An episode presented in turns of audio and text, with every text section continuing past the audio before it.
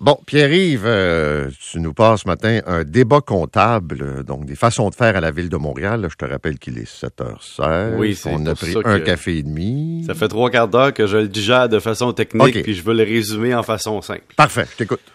L'opposition dit à la mairesse de Montréal, écoutez bien là, on met de l'argent de côté là, chaque année dans une espèce de réserve, comme un budget de vacances pour dépenser dans les infrastructures. On met du cash là. Puis selon le budget, vous étiez supposé de prendre ce cash-là pour payer des infrastructures. Parce Ouais. que là, on suit. Ouais. La Gazette rapporte ce matin qu'il y, a un- il y a un débat de sémantique à la ville. La ville dit Ouais, mais écoute, il y avait une opportunité de s'endetter plus vite. Tu sais, pour profiter des taux d'intérêt bas. Fait qu'on s'endette un peu plus, puis on n'a pas utilisé le compte comptant, tu sais, la provision, pour payer nos infrastructures. Ah, OK. Mais l'opposition dit c'est un scandale. Vous auriez dû utiliser le compte de cash pour payer les infrastructures. Alors là, il y a un débat de sémantique qui part. On s'obstine sur les mots. Est-ce qu'on a alloué l'argent à bonne place? On a-tu transféré des écritures comptables l'argent au bon poste? On va résumer ça à la ville de Montréal. Est-ce que oui ou non, on est en train de s'endetter davantage que prévu pour les infrastructures? Voici la question. Deuxièmement, est-ce qu'on attribue dans le budget opérationnel, c'est-à-dire avec les taxes des concitoyens et des entreprises, le bon montant à la réserve pour payer les infrastructures? Point barre. Après ça, obstinez-vous dans les médias, obstinez-vous des journaux, faites des débats politiques avec ça, essayez de manipuler l'information ou pas, faites des passe-passe comptables, honnêtes, dans le budget. Est-ce qu'on est en train de s'enfoncer? Puis est-ce qu'on alloue l'argent au poste qu'on avait prédit? Oui ou Toi, non? tu veux savoir, là, encore plus clair, est-ce que Montréal profite des taux d'intérêt bas pour s'endetter plus? Ça, mais surtout, si tu t'endettes pas plus, est-ce que tu as transféré de l'argent qui devait aller aux infrastructures, aux, aux opérations, par un jeu d'écriture comptable et que tu ne, pro- tu ne n'exécutes pas ce que tu avais promis de façon budgétaire? OK. C'est juste ça qu'on veut savoir. Après ça, obstinez-vous sur la façon de, de dire les choses. Un budget, c'est des vases communicants. D'ailleurs, quand tu dis que tu payes quelque chose comptant, mais que tu as une maudite grosse dette, tu sais, c'est un choix de m'amener. Tu rembourses la dette ou pas, tu payes comptant ou pas, c'est un jeu de sémantique. Mais au niveau comptable, pour compliquer à la ville ce matin, là, si vous voulez répondre à l'opposition, dites est-ce que vous avez alloué, oui ou non, l'argent aux infrastructures? Est-ce que vous avez transféré de l'argent des infrastructures aux opérations? Puis est-ce que l'endettement supplémentaire par, disons, timing, est vraiment juste du timing ou le jeu de passe-passe va ramener ça aux opérations plutôt qu'aux infrastructures?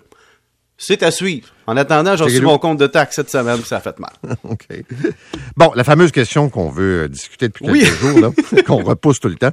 Euh, vos employés vont. En fait, la question, c'est est-ce que vos employés vous volent? Oui. Puis quel genre de contrôle on peut mettre en place? J'ai déjà parlé de ça au niveau de l'administration, mais pourquoi je te parle de ça? C'est parce que je voulais te parler d'un, d'un exemple bien simple que j'ai observé, qui n'est pas de la fraude, mais qui peut ouvrir à la fraude. Je te donne un exemple. Je suis allé à Québec récemment, Paul. Oui. J'étais allé faire un tour, observer euh, les, les débats de camions. Et puis, je suis arrivé à la fameuse glissade. La fameuse glissade de la terrasse du frein, ou d'Offrun pour les anglophones. Et là, c'est pas compliqué.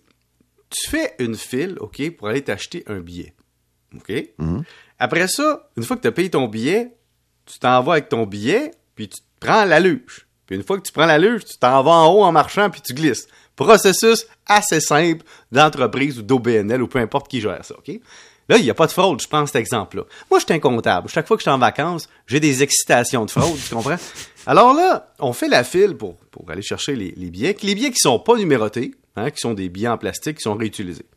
Alors, je me suis dit, voici un bon exemple. Là, c'est un cas de- de tourisme, mais ça peut être n'importe quel employeur au niveau opérationnel qui pourrait avoir des lacunes. Là, il y a, une file, puis tout d'un coup, il y a un employé ou un gestionnaire ou même le propriétaire de la business, je sais pas.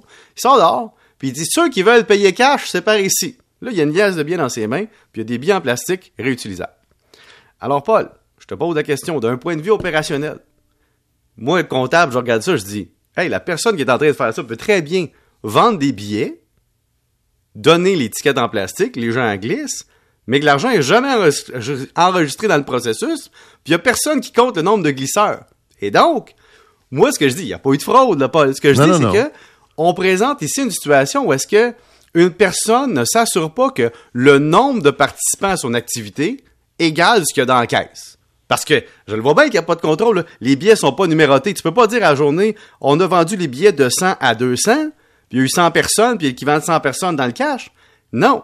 il y a des billets en plastique qui roulent, puis que le contrôle est ordinaire, je suis arrivé en haut, puis j'ai dit à l'employé, hey, prends mon billet, là, prends mon billet, je l'ai payé, là, tu comprends?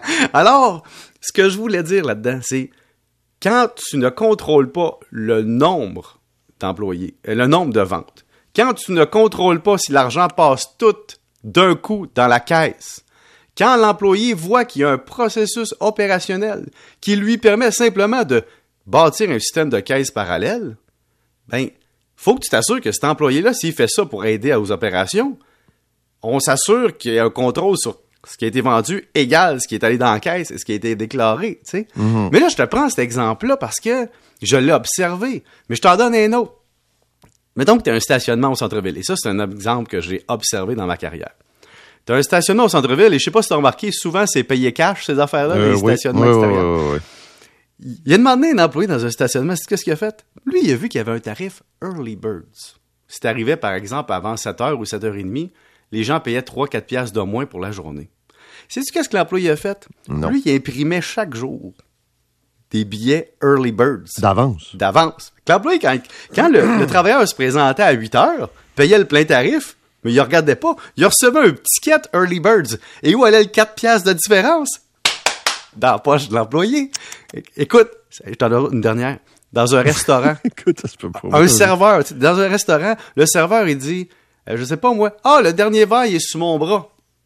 Mais dans le fond, qu'est-ce que fait le serveur, des fois? S'il punch dans la caisse, c'est correct, puis il donne en gratuité.